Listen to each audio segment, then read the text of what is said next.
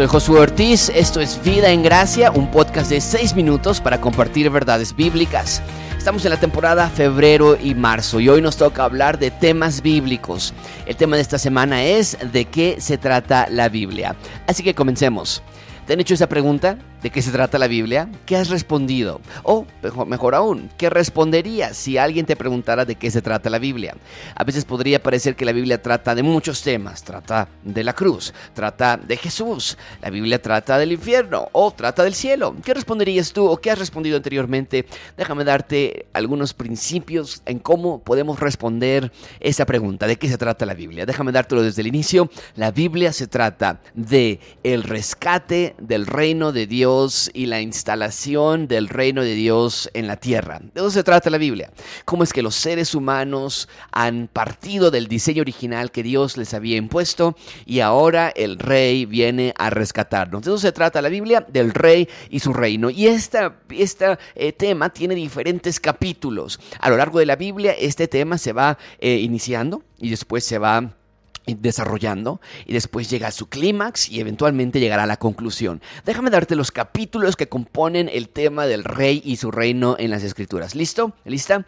La Biblia se trata entonces del rey y su reino y el primer capítulo que podemos abrir de esta gran historia es la creación. En Génesis capítulo 1, capítulo 2 encontramos la historia de la creación, el recuento de cómo es que Dios creó todo lo visible y lo invisible. Él es rey porque Él es creador. Él es eterno y por lo tanto Él merece toda nuestra adoración, toda nuestra nuestra, honra. Él se merece toda nuestra sumisión y crea al hombre, a la mujer, a su imagen, a imagen de Dios los creó. Tendrían que haber sido entonces la imagen de Dios en la tierra, banderines, estandartes andantes, llevando la gloria de Dios a cada esquina de la tierra. Pero no fue así, porque el siguiente capítulo de la gran historia del rey y su reino es la caída, la caída del ser humano a la tentación de crear su propio reino.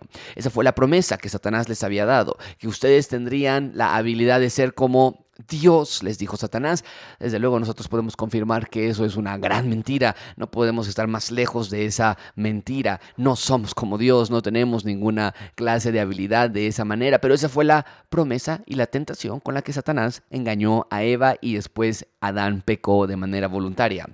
La caída entonces recuenta cómo nos, los seres humanos nos separamos del reino de Dios para crear nuestro propio reino. Y Adán definitivamente creó una nueva dinastía, la llamamos nosotros la dinastía adánica. Continuamos en la historia de la Biblia entonces, recuerden, la Biblia se trata del rey y su reino. El primer capítulo es la creación, el segundo capítulo, la segunda parte de la historia es la caída, pero inmediatamente estamos presentados a la tercera parte de esta gran historia que es la promesa de redención. En Génesis capítulo 3 tenemos una promesa de que vendría uno de la simiente de la mujer a rescatar a la a, rescatar, a redimir a la creación porque habíamos está, caído en pecado. Ahora ya no estábamos en nuestro diseño original, ya no cumplimos ese diseño inicial de ser la imagen de Dios en la tierra. Al contrario, sí somos la imagen de alguien, pero no la imagen de Dios. Somos la imagen de Satanás. Tenemos la naturaleza pecaminosa impregnada en nosotros y por lo tanto necesitamos un rescate. E inmediatamente después de que el hombre y la mujer cayeron, Adán y Eva en el jardín del Edén,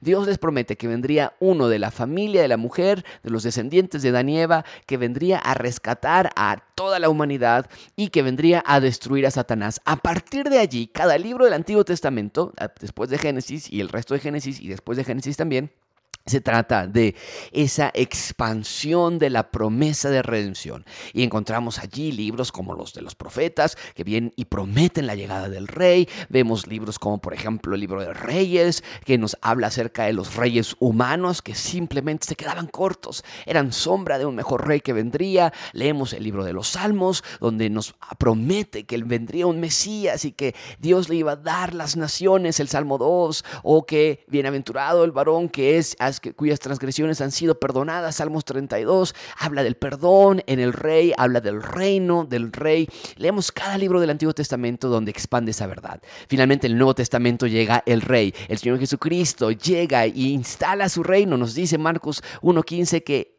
inauguró el reino de los cielos. Finalmente el rey y su reino habían llegado y hace milagros para mostrarnos cómo es el reino de Dios. Y de nuevo el rey con sus ciudadanos pueden cohabitar. ¿Por qué? ¿Porque somos muy buenos? No, sino porque Él, el rey, ha dado su vida por nosotros. Él vivió la vida perfecta que nosotros no podríamos haber vivido. Y después del Nuevo Testamento encontramos en los evangelios la vida del rey. El Señor Jesucristo dio su vida por nosotros, murió en la cruz, resucitó al día y ascendió a los cielos. ¿Y ahora qué pasa aquí en la tierra? Bueno, encontramos en el libro de Hechos la expansión del reino de Dios. Encontramos que el reino se expande y se expande en miles. En cuestión de solamente unos meses, la iglesia crece, aumenta en tamaño, aumenta en, en influencia y esperamos la llegada de nuestro próximo rey en la próxima segunda llegada del rey a la tierra. En Apocalipsis leemos que el rey vendrá otra vez y que estaremos con él por siempre. De eso se trata la historia de la Biblia, una historia, el rey y su reino.